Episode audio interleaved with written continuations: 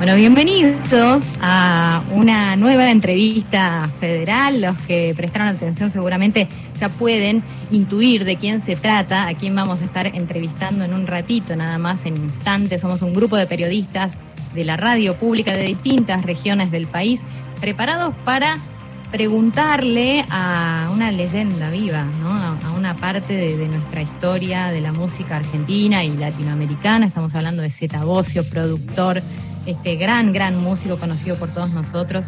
Bienvenido, Zeta. Qué gusto tenerte hoy acá. Hola, ¿qué tal? ¿Cómo estás? Buenas tardes. Sí, feliz. Muchas gracias. Muchas gracias por recibirme con Shooter Radio. Eh, se la dejaron difícil a algunos. Decía cada vez menos difícil. Ahí estaba sonando y seguramente nos va a ir acompañando en esta charla que recién comienza y que, como te decía, vos sabés, va a ir rondando este, todas nuestras geografías. Arranquemos en Córdoba. Mira, ahí Germán Hidalgo está para, arrancar esta rueda. ¿Qué tal? Un gusto, compañeros. Z desde Córdoba, Germán Hidalgo. Eh, un placer. Buenas tardes. Mucho gusto, Germán. ¿Cómo andás? Un gusto grande. Bueno, hay mucho para hablar. Es un placer que des esta entrevista. Te comento que tengo tu libro. Acá te, ve ahí. Ahí estoy, mirá qué joven que era. Qué joven, qué joven. Bueno, Esa es la foto. Esa es la foto original que hicimos de los tres, una cada uno, para, armar la tapa del primer disco. Es antes de hacer todo el proceso que le hicimos, ¿viste? Era la foto que habíamos sacado en la casa de Charlie con una cortina atrás. Claro, bueno, el libro se llama Yo conozco ese lugar, un libro realmente interesante donde uno te puede conocer de punta a punta más allá de lo que hiciste con Soda Stereo. Pero uno cuando tiene un libro, viste Z, eh, busca las fotos también. Y la primera foto que, tomo para preguntarte, porque tiene que ver con tus comienzos, año 78. No sé si te gusta hablar tanto de aquella época, año 78. Digo por los años, viste que uno con los años tiene problemas a veces. no, yo ya estoy. Es parte de mi realidad, es parte de eso. Voy con eso a todos lados, así que quédate tranquilo.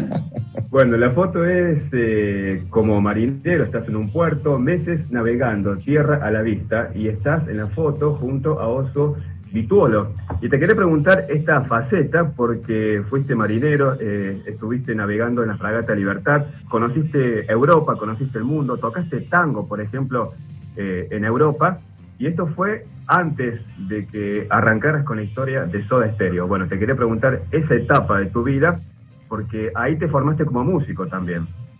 Sí, fue muy importante. La verdad que, nada, eh, fue una forma, el, servicio militar mío fue muy extraño porque por una cuestión de, del viaje de la fragata duró dos años al final, ¿no? o sea, eh, casi dos años.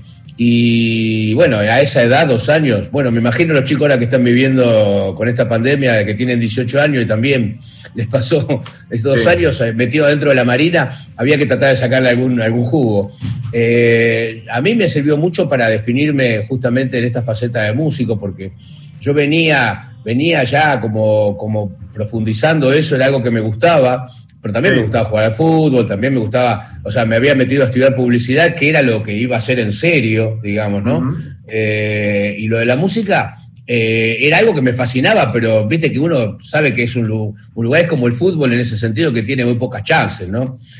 Eh, sin embargo, tenía amigos que, vivían de eso, vivían de eso, tenían sus bandas, había que tocar el tema del top ten, temas con algún, con algún artista conocido, pero, pero empecé a ver que también era una forma de que uno se podía ganar la vida, y la fragata fue muy importante. Además de eso, me abrió la cabeza musicalmente porque empecé a tocar de todo. O sea, eh, eh, teníamos una banda arriba del barco que hacía fiestas.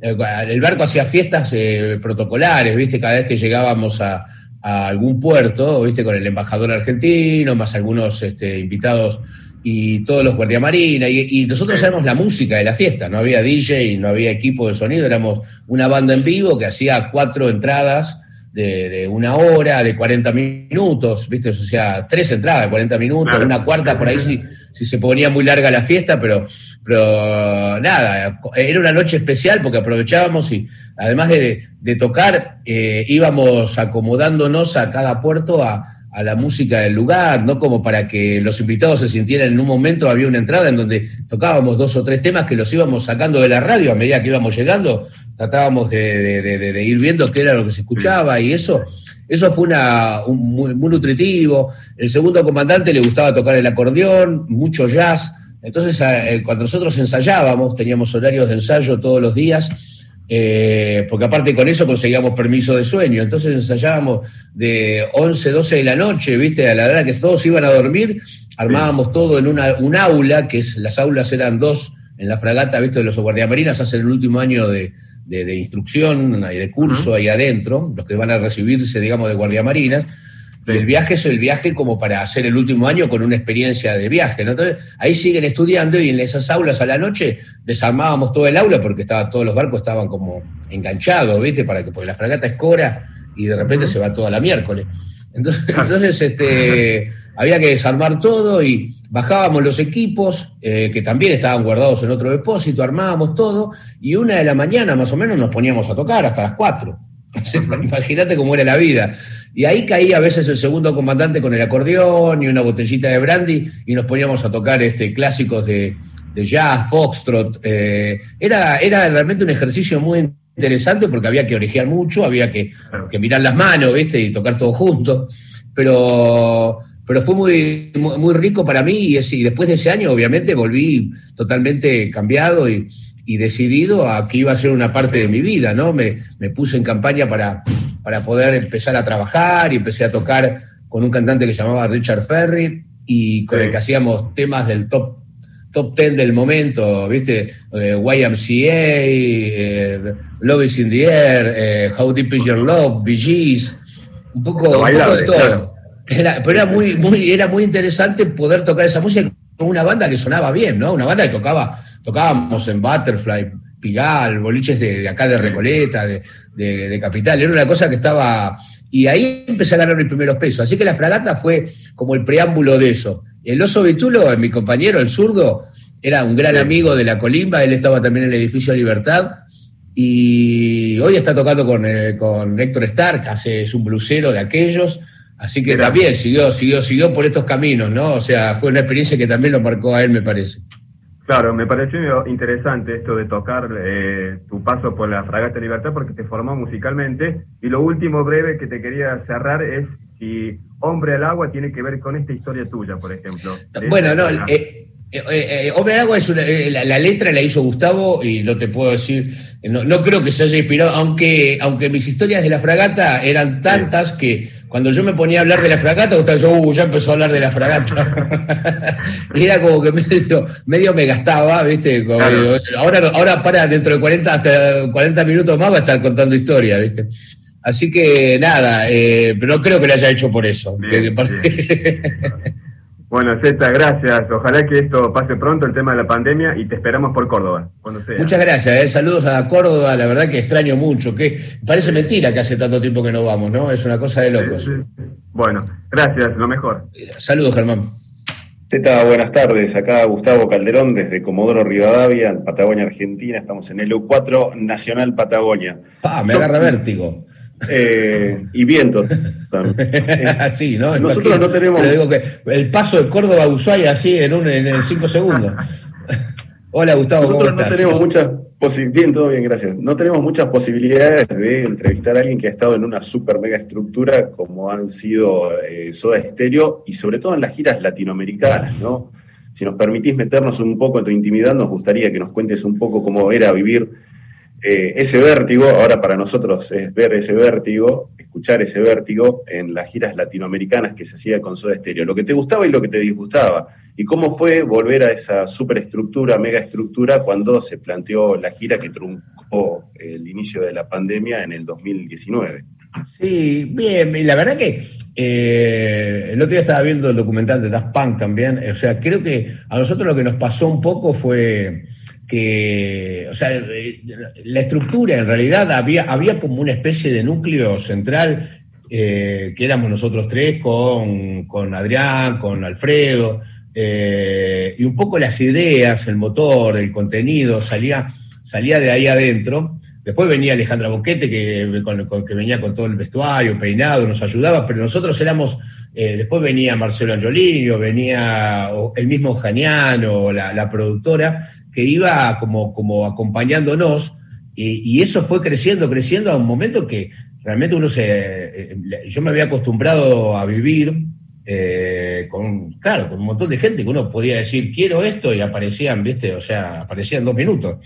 Era una cosa como que, pero eso porque fue, fue una cosa que fue creciendo y fue como acompañando al éxito, ¿no? Eh, tenía que ver con eso. Yo, o sea, era el gran miedo, era que en algún momento no la pegáramos con un disco y nos quedáramos sin todo eso. Eh, pero, pero la verdad es que como lo sentíamos nosotros, éramos una cosa, un organismo, una cosa que no te diría que era una, perfección. Teníamos nuestra cosa de improvisación, de, poder crear, de poder... Y fuimos aprendiendo sobre la marcha y fuimos perfeccionándonos y ya te diría que al final sí, era una cosa que, no, fallaba. Ahora cuando nos ponemos en campaña, ¿viste? como por ejemplo con Charlie, que empezamos a armar esto, de, gracias totales o qué sé yo, es como que uno siente que se vuelve a, se vuelve, por eso es un poco lo que decíamos que nos gusta hacer esto, como que sentí que se vuelve a sentir toda esa magia porque Soda te lo permite, ¿no? Eh, cuando me voy de gira con Shooter Radio, qué sé yo, eh, tenés que, nada, arreglártela con dos teclados, tres teclados, no puedes llevar todo lo que podés llevar porque no te, da, no, te dan los costos, o te, toca, no tenés toda la infraestructura que podés pedir cuando tenés una banda como Soda, ¿no? Eh, yo creo que fue muy lindo porque nunca se perdió eso, te, diría, de, lo que era el compañerismo y la cosa de, que esto era una cosa de amigos y de disfrutar eso, ¿no? Eh, a pesar de que teníamos nuestras discusiones y todo, eh, de, algunas cuestiones de cómo encarar el negocio, digamos en lo, artístico, en lo creativo, éramos realmente, éramos como una, éramos una cosa muy flow, o sea, empezaba y una idea llevaba a la otra y la otra, y la cosa fue y no había, nunca sabías quién había sido el dueño de la, de la historia, pero se había armado algo más que interesante, ¿no? Y el regreso al primer show, cuando inician esta gira que truncó la, la pandemia, ¿cómo se sintió? Eh, y fue muy duro, ¿no? Porque veníamos realmente con un envión muy lindo. Imagínate que estuvimos casi un año eh, armando todo. Eh, nos tomamos el tiempo básicamente porque también queríamos, queríamos armar una cosa que nos, que, nos, que nos gratificara, que nos hiciera sentir seguros. tratar de tocar homenajeando a la banda sin Gustavo, viste, era, era un desafío y era un riesgo muy grande. Este, y supimos encontrar la, vuelta como para, como te decía, por eso de haber sabido, haber, haber, aprendido a trabajar eh, mm, con, ese, con esas estructuras, empezamos a, nada, a volver a armarla para que esto pudiera ser posible y, terminamos tocando en lugares para 40.000 personas, eh, una fiesta increíble, la gente muy emocionada, eh, todo el mundo disfrutando mucho. o sea, y la sensación de que lo logramos, ¿viste? O sea, que lo que queríamos era eso, era volver a vivir situaciones emocionantes a partir de la música que habíamos hecho con la banda, y una música que ya tiene mucho tiempo y es muy conocida, ¿no? Pero se volvió a generar, y creo que hay mucha emoción también que artistas tan grandes como los que nos acompañan en, el Gracias Totales eh, se hayan subido, ¿entendés? A, esto por admiración, por, por cercanía, por, por, muchos de ellos son fan de la banda, ¿entendés? Y son grandes artistas. Este, y la verdad que eso, eso es uno de los puntos creo que yo más emocionantes de todo esto. No, muchas bandas podrían hacer esto, ¿no? Zeta, muchísimas gracias y abrazo gigante desde la Patagonia.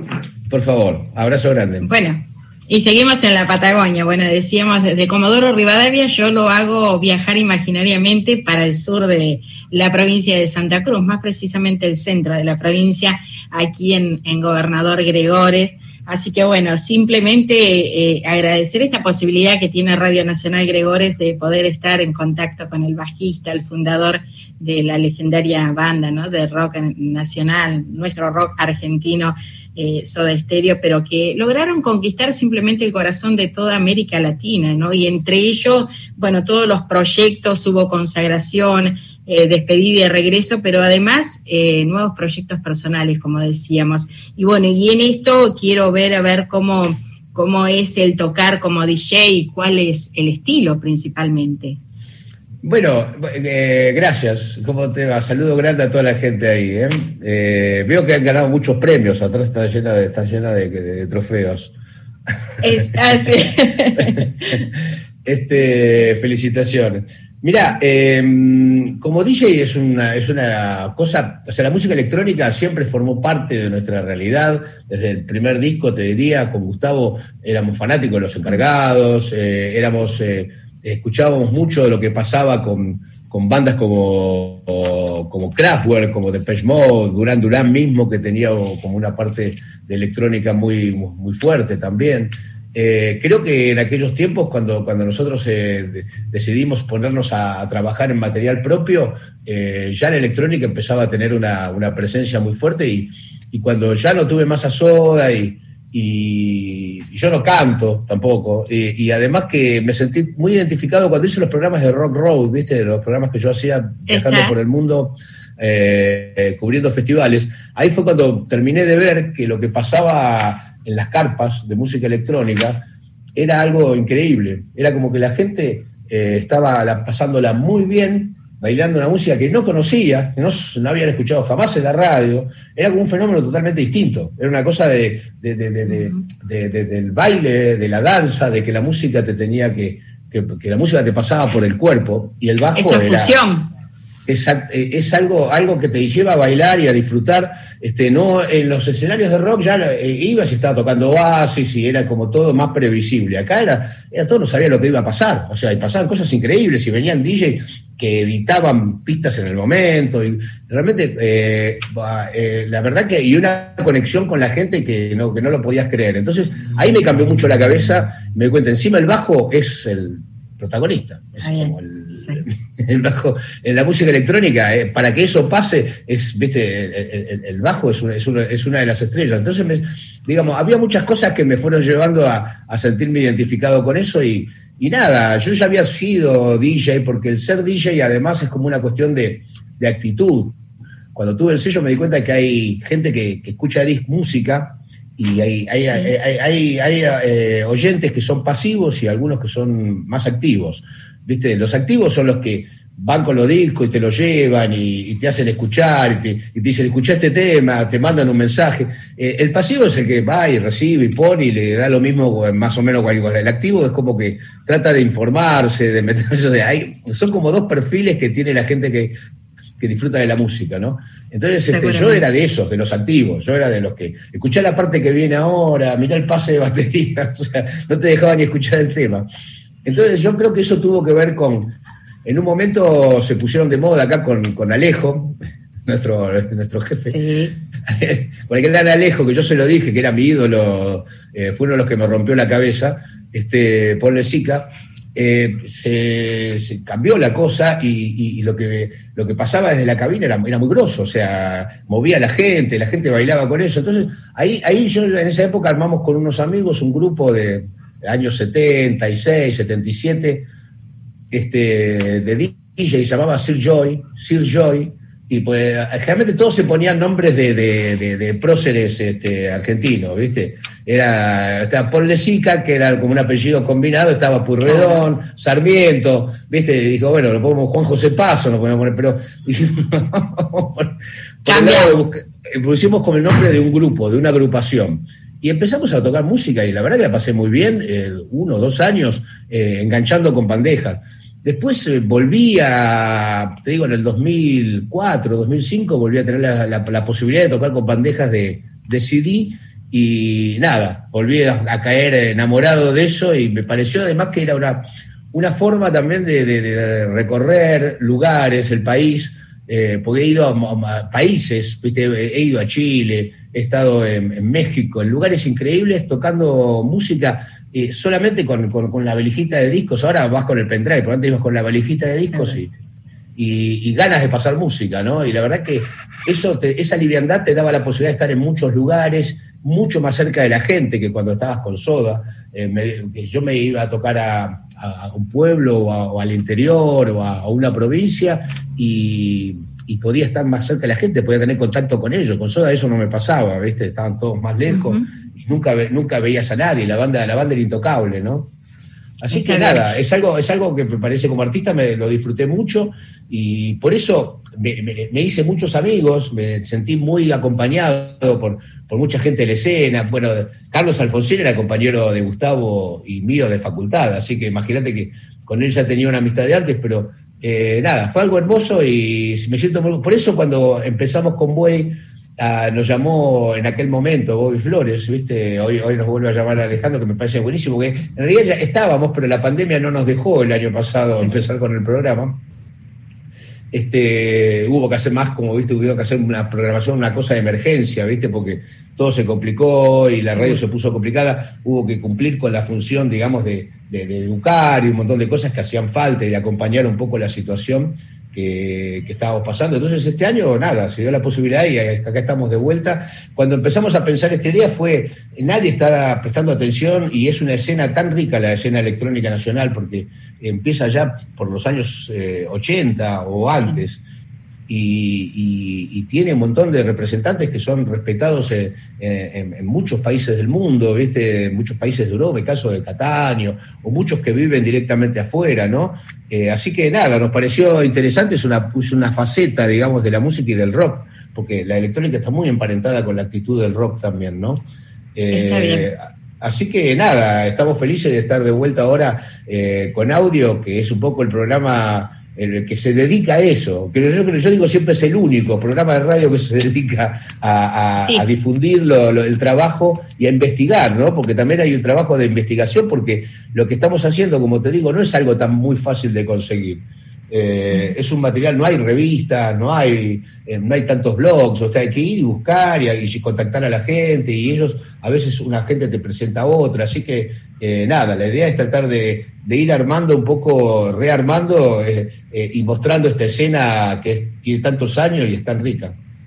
De la Fragata Libertad a, a, justamente Soda Stereo han pasado muchísimas cosas, ¿no? ¿Soñaron todo lo que pasó y de dónde surge justamente esta idea de gracias totales y qué es para ustedes, ¿no? Esto.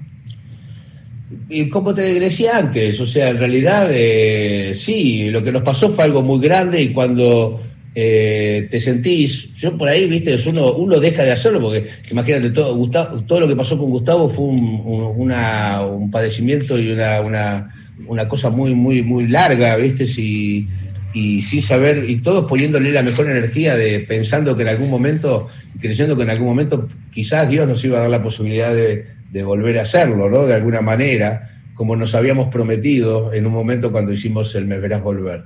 Eh, y nada, eh, cuando eh, después del desenlace trágico, no, no, vino lo del circo, Laura, la hermana, nos, nos, nos, alentó a que siguiéramos adelante, que era, un proyecto que, honraba la memoria y lo que, lo que habíamos hecho con Soda. Entonces, eh, ahí fueron casi cuatro años de trabajo, nos metimos muy, muy de lleno con una responsabilidad también muy grande. Y después de eso, ahí me reencontré con Charlie y me di cuenta que, nada, que hacía mucho que no nos veíamos y que, que había muchas cosas lindas que, pasaban cuando nos juntábamos y que extrañábamos, bueno, che, si nos ponemos a tocar aquellos temas, eh, ya habían pasado más de, ¿viste, de 10 años. Todo estaba intacto entonces y él tenía una sala y teníamos las pistas, porque cuando hicimos los del circo, el circo nos permitió tener las pistas de, los discos separadas, entonces teníamos muchas voces de Gustavo en nuestro poder, ¿entendés? Digitalizadas, y entonces empezamos a jugar con eso, a, abrir, abrirlo en canales, sacar los canales que el bajo, la batería, y con la guitarra de Gustavo y con Chal nos pusimos a tocar. Al principio, fue así, y la pasábamos muy bien, y veíamos que la gente que nos venía a visitar o cuando se juntaba un grupo a escucharnos tocar, eh, muchos se emocionaban a las lágrimas, ¿viste? Era una cosa que digo, o sea, era, nosotros mismos cuando la primera vez tocamos eh, con, la voz y la imagen de Gustavo sincronizada, fue algo que, casi no terminamos de tocar el tema, ¿viste? Porque nos parecía, nos parecía muy fuerte. Eh, nada, es algo que pasa cuando nos juntamos y nos parece una pena no, no hacerlo. O sea, no, vemos el por qué no.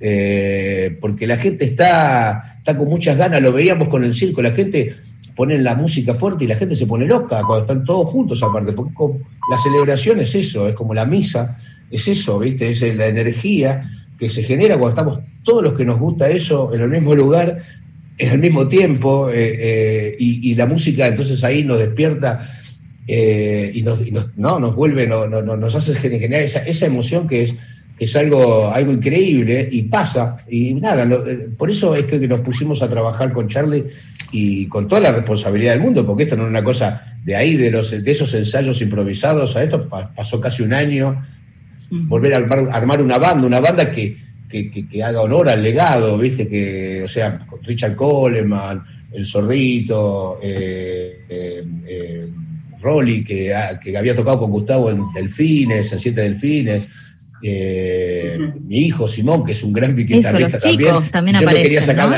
¿eh? Los chicos también aparecen, digo.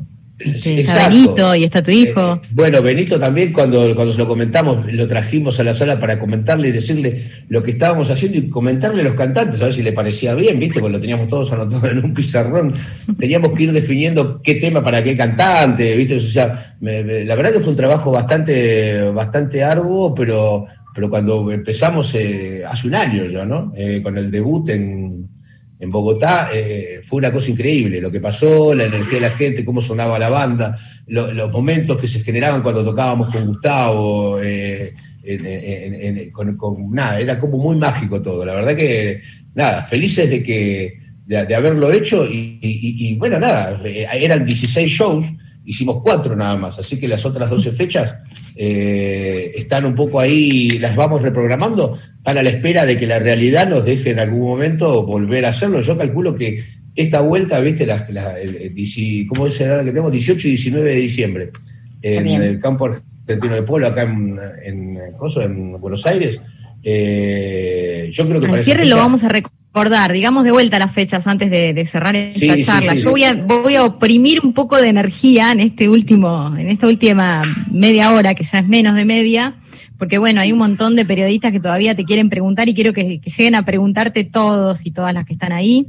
Eh, me encanta la pasión con la que está hablando nuestro entrevistado, que recordemos es Zeta Bocio, por si hay alguien que recién sintoniza la radio en cualquiera de las emisoras del país. Estamos con Z y nos vamos a ir a Rosario ahora. ¿eh? De Gregores, mira, viajás así rápidamente a, Rosario porque ahí está Gaby Sapienza. Hola Z, ¿cómo andas? Gaby te saluda. Un placer hablar con Hola, ¿qué tal Gaby? ¿Cómo estás? Bien, bien, muy bien. Bueno, justo te quería preguntar, de hecho, qué, qué significaba para vos en este Gracias Totales darte vuelta y que esté Simón. Además de todo lo demás que pasa, estar de nuevo con Charlie, la gente, que no esté Gustavo, pero que haya un montón de gente maravillosa, pero encima de todo está Simón, tu hijo. ¿Eso lo, lo soñaste? ¿Lo pensaste alguna vez? ¿Cómo pasó? No, no, la verdad que es algo maravilloso. Yo, pues, lo de Simón es, es un gran guitarrista, básicamente hace muchos años que toca y aprendió desde muy chiquito por, por, su, bueno, su situación, tuvo que ver con su recuperación por el accidente, con el tema de las manos, los injertos, necesitaba hacer ejercicios y ahí le, le pregunté al médico, me dijo que la guitarra podía ayudar y a partir de ahí aprendió a tocar la guitarra a los 5 o 6 años, ¿viste? Con unos, unos amigos que me ayudaron, los pupos, que fueron unos divinos este, le, empezamos a, dar lecciones y, y, yo lo vi crecer, ¿viste? O sea, fue toda. Pero eh, fue muy loco porque imagínate que él no. Él estuvo, está en las grabaciones del, eh, último concierto, cuando nos, separamos, que tenía nada, era muy chiquito, tenía sí, cuatro años, cinco años. O sea, cuando en esa época nos vino a ver a River, pero claro, no le, no le, no le pareció, era, se olvidó, después la banda dejó de existir durante casi 10 años en casa. No es que yo colgaba los discos ni hablaba todo el día de lo que... O sea, él fue creciendo y cuando... Me acuerdo cuando nos dieron el premio MTV fue la primera llamada de atención, pero, pero sí, cuando, cuando volvimos en Me Verás Volver, era como que papá había, se había hecho famoso de golpe. O pero se la pasaba en casa, no, era, no era una cosa, yo tenía mi estudio, mi productora, hacía otras cosas, pero no, no había dejado la, parte artística, me dediqué a hacer alerta, proyecto Andy, todo, ese tipo de, situaciones durante mucho tiempo, y Rock Road, ¿viste? Y todo eso, y bueno, nada, cuando volvimos era como que de repente había salido, me había hecho famoso en ese momento, digamos, para ellos. Claro, claro. Y, como que vivieron todo eso. Así que nada, ahora Ahora, ahora estar tocando con él, darme vuelta y tenerlo ahí haciendo el solo de, un millón de años luz, viste, con Mon Laferte, que es una versión hermosa.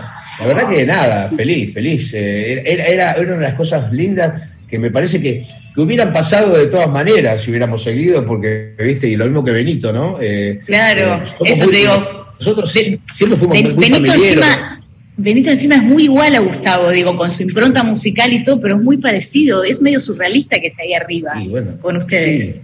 Sí, sí, es más parecido que Simón a mí.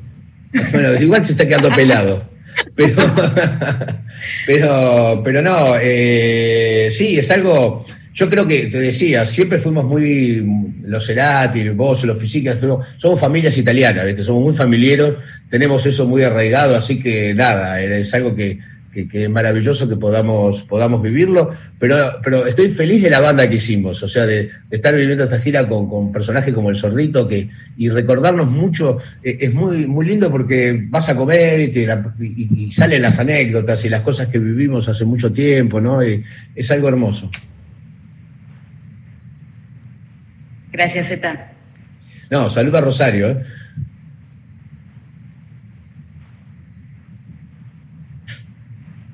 Me parece que se ha quedado todo el mundo sin audio. Me parece que esto quedó entre vos y yo. Hola, hola.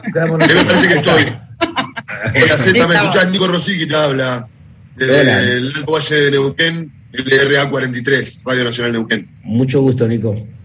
Lo mismo digo. Todos te tenemos aparte como un referente de la historia del rock nacional y como uno de los primeros tipos que empezó a acercar la electrónica, quizás por eso mismo como un melómano, como un tipo con la oreja pegada a lo que está pasando y a lo que viene.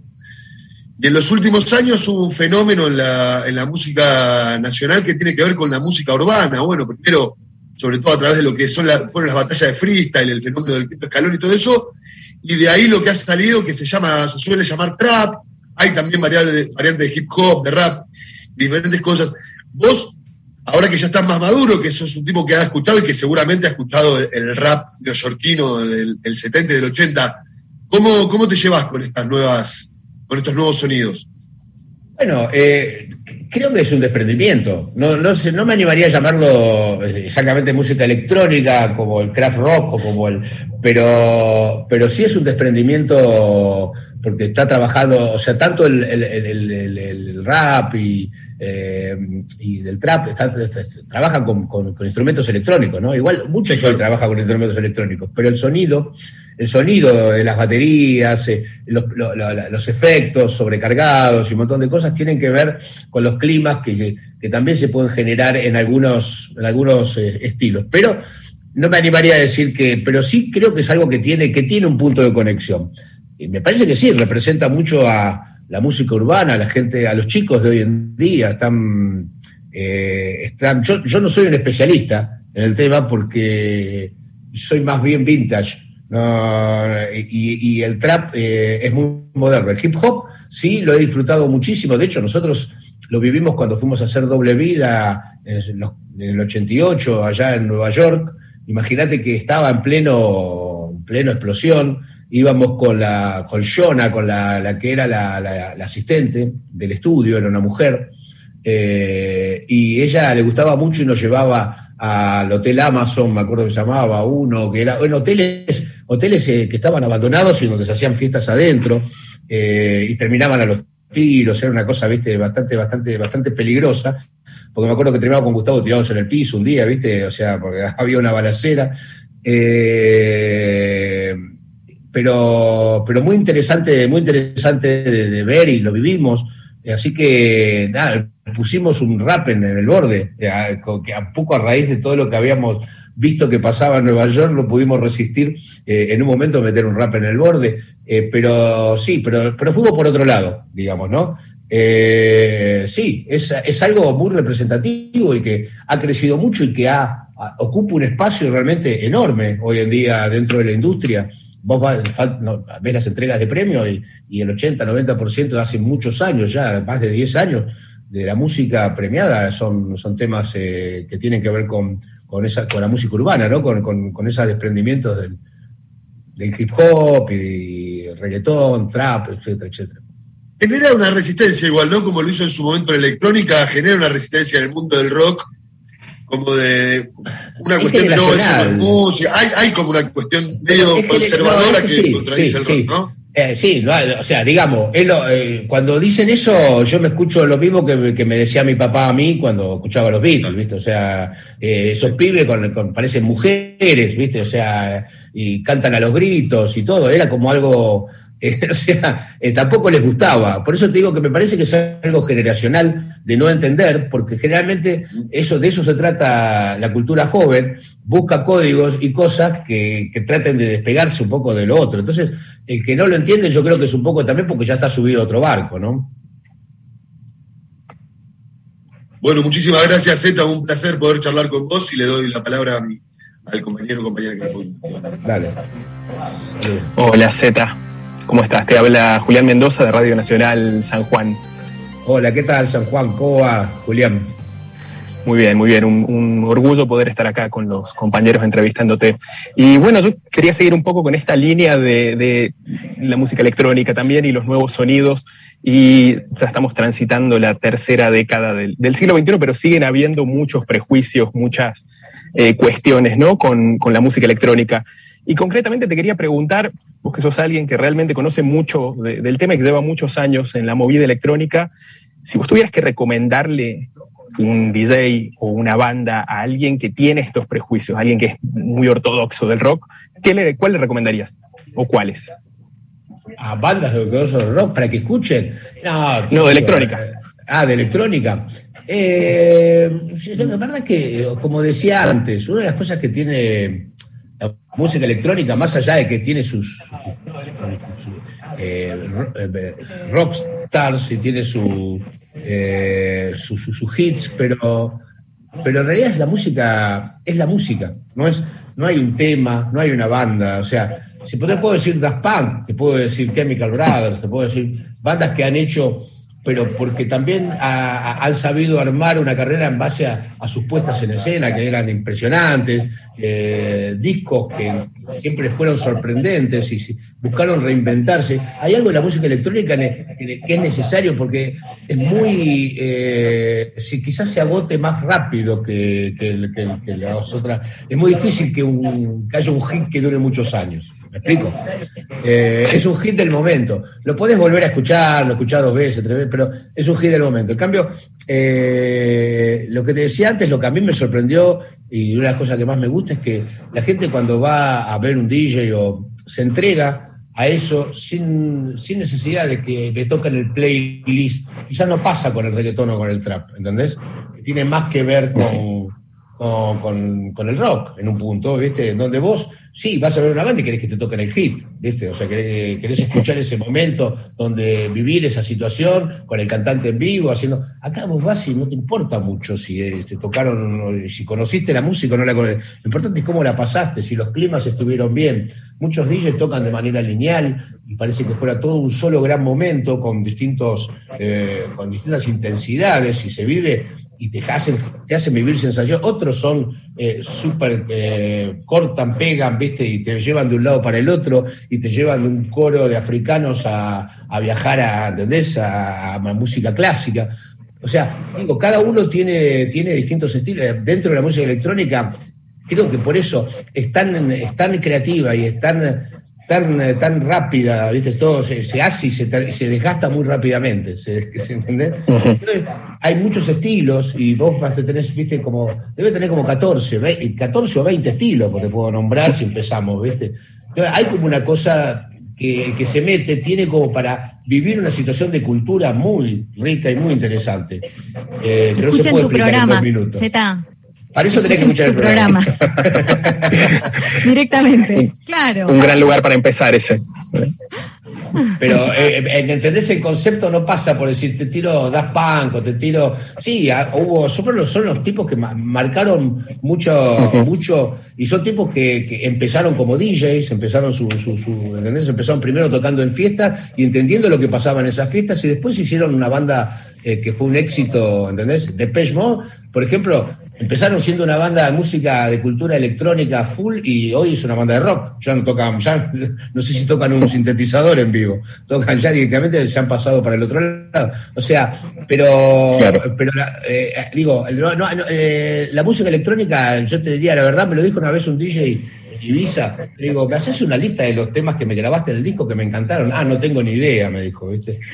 Era, era alemán, me acuerdo. digo, es un poco eso, ¿entendés? O sea, es un poco, está, buena, está bueno lo que pasa, el clima, lo que. No sé ni cómo se llama el tema. Sofía Tartagal. Muchas gracias. ¿Me escuchan? Bueno, ahí está. Buenas tardes, Me llamo Sofía Cruz, de Radio Nacional Tartagal, provincia de Salta. Un gusto, la verdad, estar compartiendo con mis compañeros, hacerte esta entrevista. Eh, es un honor. Eh, bueno, yo más que nada quiero preguntarte y hablar y seguir hablando de, tu libro autobiográfico, me pareció muy interesante, tocaste temas y datos que por ahí no conocíamos. Bueno, por ahí este tema de integrar la orquesta naval fue, como dicen algunos, un intento de zafar al entrenamiento, puede ser.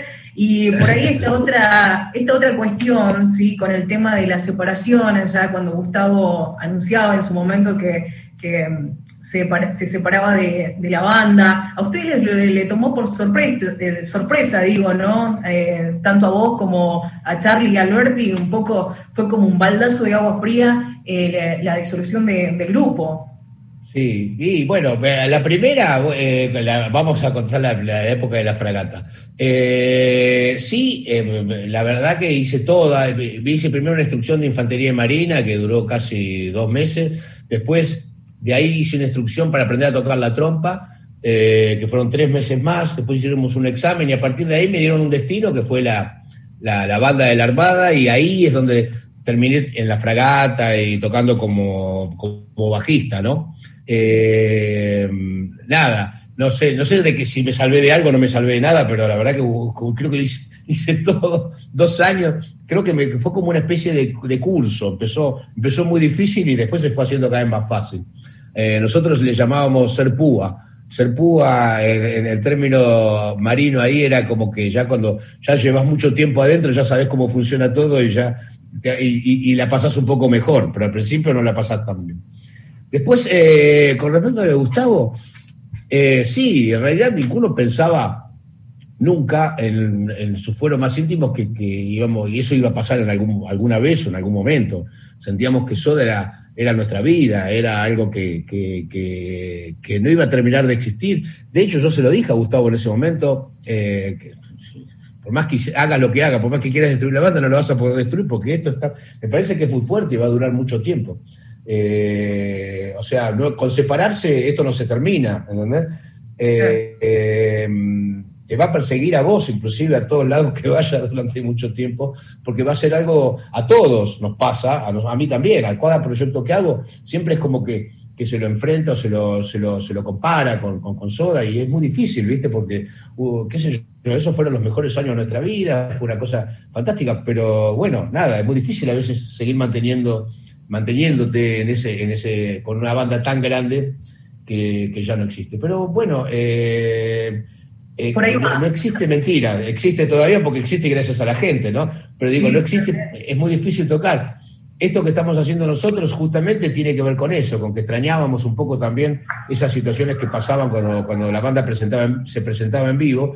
Si bien no es lo mismo, para nada, sin Gustavo, o sea, obviamente, pero, pero también es, lindo recordarlo, y es lindo recordar y, tratar de hacer fuerza como, como pensar de que, tratar de imaginar cómo, cómo sería estando él ahí, ¿no? Sí, sí. ¿Cuánta razón tenía Z, querido? ¿Cómo? ¿Cuánta razón tenía, digo, Z, querido? ¿Cómo estás? Desde Jujuy, Lucía Jiménez. Hola, Jujuy, ¿cómo te va? Hola, ¿todo bien? Conocí la provincia. ¿Estuviste aquí haciendo registro de cuando pasa el temblor? Sí, la conocimos con Alfredo y Roberto Sirigliano y Charlie. Los cuatro nos tomamos un avión, fuimos a San Salvador, que donde ya, lo conocíamos por, por haber tocado, porque con Soda íbamos cuando, cuando tocábamos de gira por el país, era una de las ciudades que, visitábamos.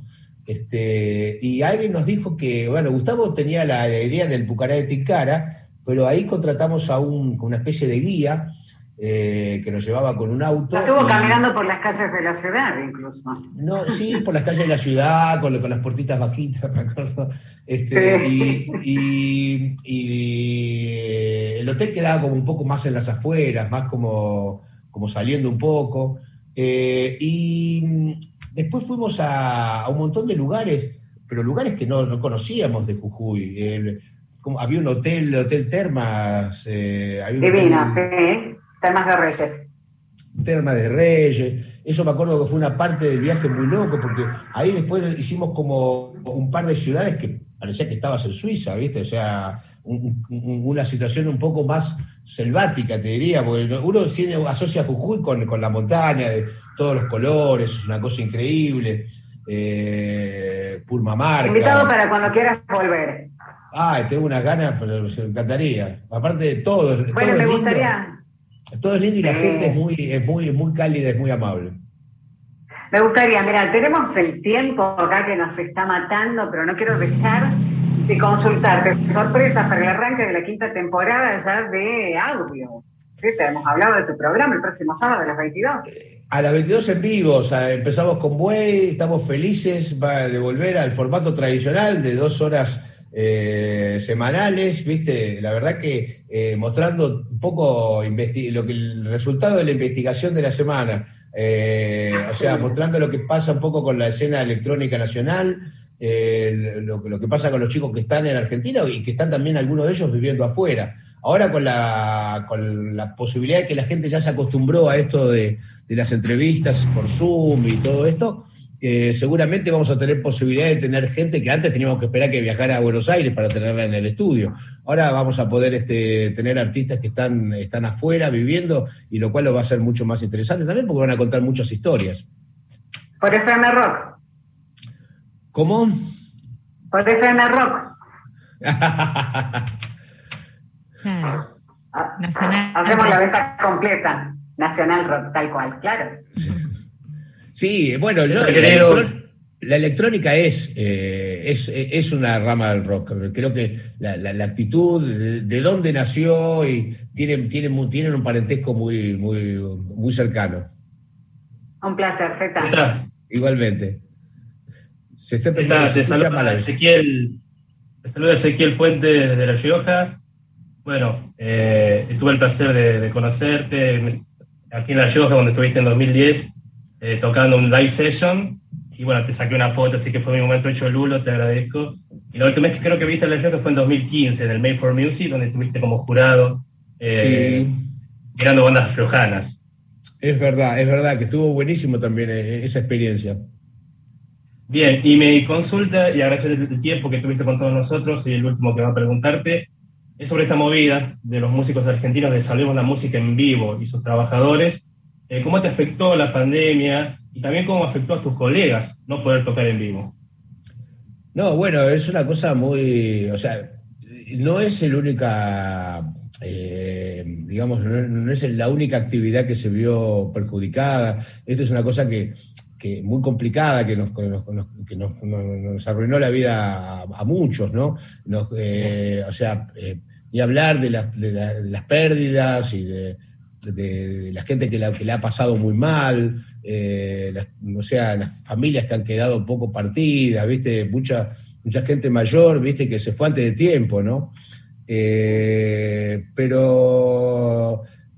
sí, en nuestra actividad, no tocar en vivo, eh, es, algo, es letal, ¿viste? Porque mucha gente, es una, es una industria que, que, mantiene a, muchos rubros, a muchas personas que, no, hacen otra cosa, o sea, que, se han especializado en esto, iluminadores, eh, sonidistas, bueno, un poco lo que pasa con el teatro también y todo, pero eh, está costando volver, ¿viste? A, a los escenarios para, para, las bandas, ¿viste? No, no está siendo fácil eh, eh, no está siendo rentable. Eh, los que están, los chicos que están tocando y que pueden acceder, las bandas más grandes, viste, que pueden llegar a ser, muchas de ellas lo hacen por a cambio de la, posibilidad de tocar, de, de, mantener la estructura, de mantener a la gente, viste, con la con, la que trabajan para que puedan, porque es muy feo, ¿viste?